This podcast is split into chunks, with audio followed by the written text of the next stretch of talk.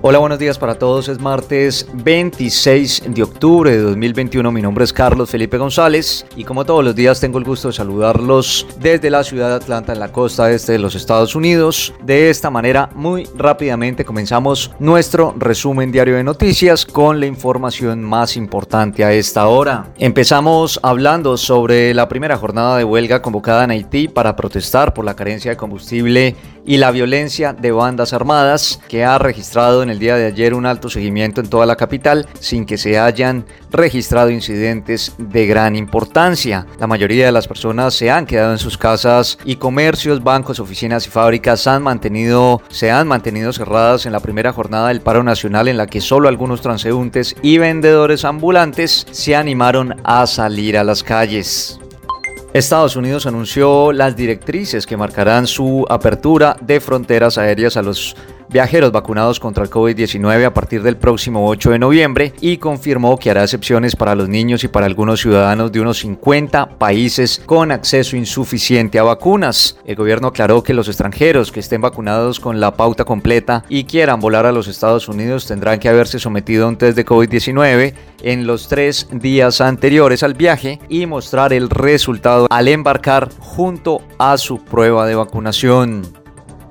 El líder opositor venezolano Juan Guaidó agradeció al fiscal de la Corte Penal Internacional Karim Khan que visite Venezuela en los próximos días tal y como lo anunció para intensificar las relaciones directas con la región. También afirmó que la visita servirá para constatar las denuncias por crímenes de lesa humanidad que han sido formuladas ante la instancia que dirige el presidente Nicolás Maduro.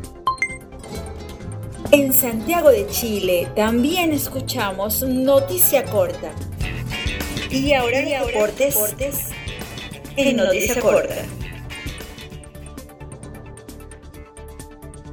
Hablamos de tenis colombiano porque los doblistas Sebastián Cabal y Robert Farah lideran a Colombia en las finales de la Copa Davis en las que este país hace parte del grupo 6 y jugará contra los equipos de Italia y Estados Unidos el próximo 27 y 28 de noviembre en Turín respectivamente. Así lo informó en el día de ayer la Federación Colombiana de Tenis que detalló en un comunicado que el capitán Alejandro Falla también convocó a Daniel Galán, número 106 del ranking de la ATP y a Nicolás Mejía, número 274 del escalafón mundial.